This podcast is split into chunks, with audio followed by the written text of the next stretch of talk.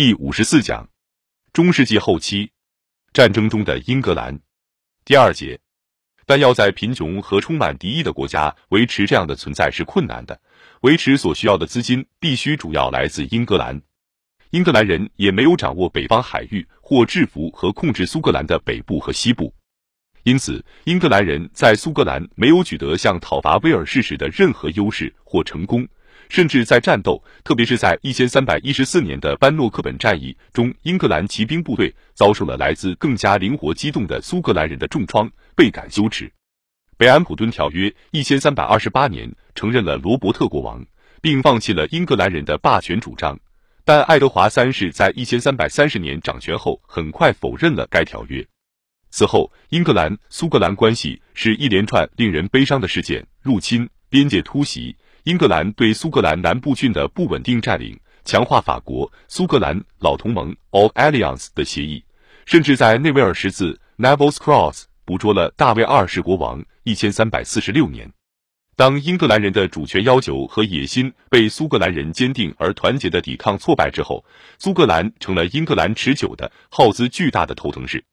在班诺克本战役之后。罗伯特一世试图通过利用爱尔兰的局势来阻止英格兰对苏格兰的进一步行动。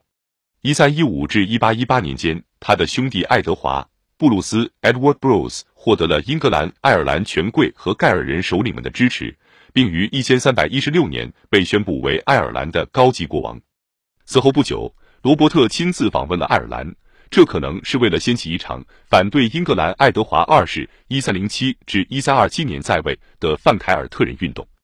苏格兰对爱尔兰的这一干预，对英格兰政府造成了严重冲击，也暴露了其政权在都柏林的弱点。一二一零至一三九四年间，没有一位英国国王访问爱尔兰，甚至连号称威尔士征服者和苏格兰人之锤的爱德华一世也没有去过。相反，爱德华一世无情地掠夺了这个国家的人力、财力和物资资源，尤其是为了他在威尔士和苏格兰的战争和城堡建设。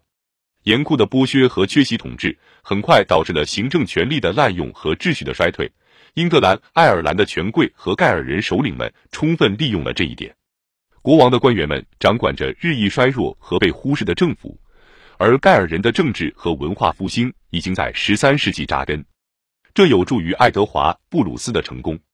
一位同时代的人说，在他当政期间，爱尔兰变成了一股汹涌的浪潮。英格兰的领主地位从未恢复，因此无法在整个岛上强加其权威。爱尔兰不是财政资源，而是成为一项财政负资产。一千三百一十八年后，来自爱尔兰的财政收入是爱德华一世时期的三分之一，因此不足以维持英格兰在这里的统治。由次要人物领导的定期远征，对恢复国王的权威几乎没有什么作用，而直接统治下的地区因此缩小为都柏林周围的帕莱 （The Pale）。当政府通过包括基尔肯尼法案 （Statutes of Kilkenny，一千三百六十六年）在内的一系列法令，强化种族和文化隔离，甚至施加迫害手段时，这等于承认自己的失败。爱尔兰之主在中世纪后期已经是徒有其名了。这种主权代价高昂，无法可依。爱尔兰人对英格兰人的统治充满敌意，并且苏格兰人、法国人甚至威尔士叛乱分子都会利用这一点。英格兰君主要求威尔士人、苏格兰人和爱尔兰人承认自己的霸主地位，但遭到了加斯科尼的法国国王的拒绝。这些英格兰国王在加斯科尼的身份是阿基坦公爵，自一千二百零四年以来一直是法国王室的封建王侯。无论在所谓的百年战争（一三三七至一四五三）之前还是期间，加斯科尼都是英格兰和法国关系的核心。他取代了诺曼底和安茹，成为双方争夺的焦点。爱德华一世登基后，这个产葡萄酒的富裕省份是英格兰唯一剩下的法国领土。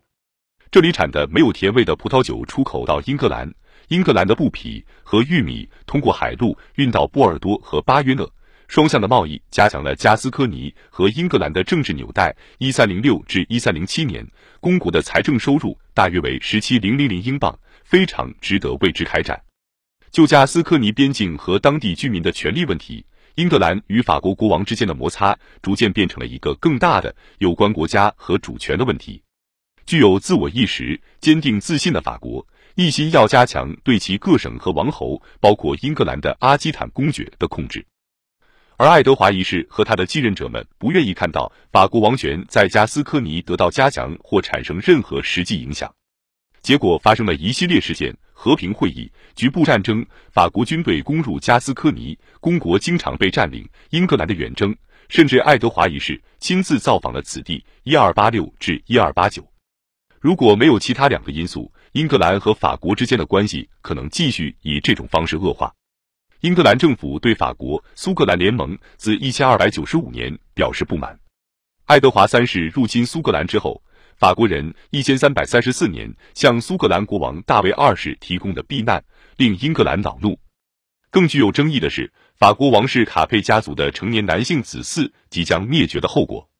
一三一四至一三二八年间，四位法国国王连续死亡，每次新王登基都需要加斯科尼宣誓表示效忠，这令人恼火。但一千三百二十八年，最后一位卡佩家族成员的死亡，引发了法国王位继承本身的问题。在那时，新的英格兰国王爱德华三世（一三二七至一三七七年）在位，无法通过他的法国母亲伊莎贝拉宣称自己的权利要求。但在一千三百三十七年，当加斯科尼的情况进一步恶化时，他就这样做了。他的行动可能主要是战术性的，希望让新的瓦卢瓦君主腓力六世难堪。尽管英格兰国王成为法国国王将具有无可否认的好处，即立即解决棘手的加斯科尼问题，加斯科尼的政治稳定和经济繁荣会得到保障。因此，一千三百三十七年，当英格兰人在诺曼海岸发现一支法国舰队正在前往苏格兰的路上，英格兰人认为是这样，英法战争爆发了，而且持续了一个多世纪。英格兰的战争目标既不恒定，也不严格坚持，特别是在十四世纪。其战争外交主要围绕一系列眼前的问题，例如如何在加斯科尼维持独立统治，以及如何阻止苏格兰在北部边境发动支持法国人的袭击。即使在爱德华三世于一千三百三十七年宣布自己才是法国国王之后，他也准备利用在普瓦捷 （Poitiers） 一千三百五十六年战役中擒获的法国国王约翰二世所要赎金，并在布雷蒂尼条约 （Treaty of Bretigny）。一千三百六十年中，放弃了对法国王冠的主张，以换取法方做出实际的让步。然而，王朝关系、商业和战略方面的考虑，甚至对于从一三零八到一三七八年设在阿维尼翁的教皇的不同态度，将英法冲突扩展到低地国家，波及卡斯提尔 （Castile） 和葡萄牙，以及苏格兰、爱尔兰，甚至威尔士。首先，这些战争因为这是一系列不连贯的战争。而不是一场战争，是在一三三八至一三四零年间在法国北部进行的包围战，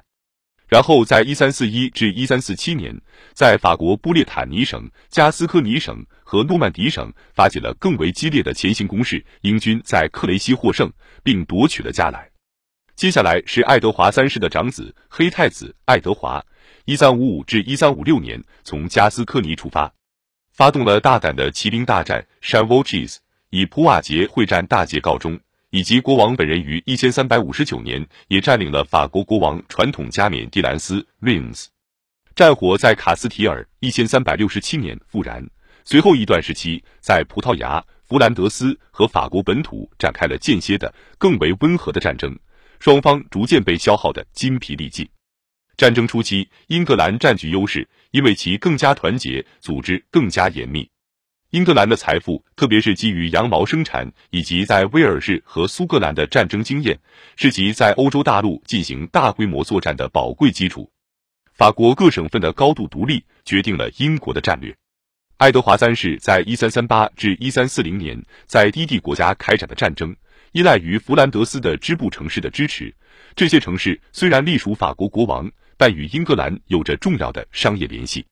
十四世纪四十年代。布列塔尼的继承纠纷为英军进行干预提供了借口，甚至进而在一些城堡驻军。虽然加斯科尼远在南方，却是直接进入法国中部的通道。